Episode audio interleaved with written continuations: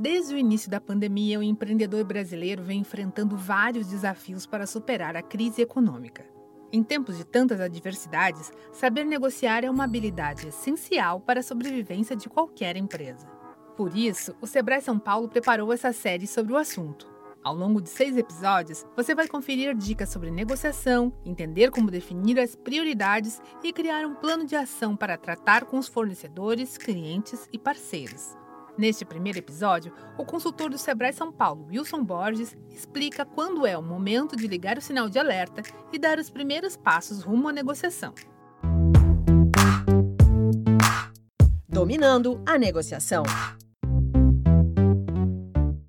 A saúde financeira preocupa os empreendedores. Em períodos de crise, é fundamental encontrar alternativas para manter as atividades, ganhar fôlego e ter capital de giro e a negociação pode ajudar a empresa neste momento crucial. Folha de pagamento, contas e outros compromissos financeiros são alguns dos itens que é preciso estar atento para dar início a uma estratégia de negociação, como explica o consultor do Sebrae São Paulo, Wilson Borges. Quais são as prioridades para realizar essa negociação? Se a gente olhar para os nossos pequenos negócios, existem algumas contas, algumas coisas dentro do negócio que ganham maior prioridade em tempos de pandemia.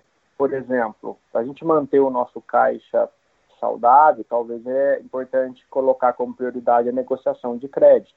Mas também é importante negociar, nesse mesmo momento, com os nossos colaboradores. Afinal de contas, pode ser que a gente tome uma decisão para a saúde e para o bem-estar de todos, uma redução de salários. São pontos que o empreendedor precisa se atentar. Faça um diagnóstico da sua empresa o ideal é nunca esperar os boletos baterem à sua porta. Mas o que isso significa? O gestor de negócios do Sebrae São Paulo, Wilson Borges, explica que o empreendedor deve conversar com os fornecedores antes do pagamento e propor um acordo. Na minha opinião, negociar é algo que a gente tem que fazer o tempo todo. Negociar em tempos de crise é prioridade, e aí eu vou classificar o que deve ser negociado. Então, o momento que eu posso trazer é o momento do agora. Não deixe para amanhã, porque as coisas podem se complicar ainda mais e depois fica mais difícil resgatar ali a estrutura da empresa, né, os pilares que sustentam a empresa. Coloca isso na sua agenda para começar já um plano de negociação. é muito importante. Acho que o momento pede isso e vai pedir isso para a gente ao longo desse ano, do próximo ano. São anos atípicos e que vai merecer muita atenção do empreendedor para negociar o tempo todo. No segundo episódio da série, você vai entender como criar um plano de ação prático para facilitar a negociação com os fornecedores, clientes e parceiros.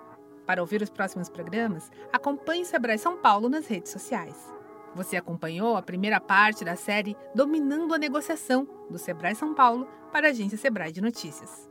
Essa série tem produção, entrevistas e edição de Giovanna Dornelles e locução de Tatiana Pidutra, da Padrim Conteúdo. Até a próxima!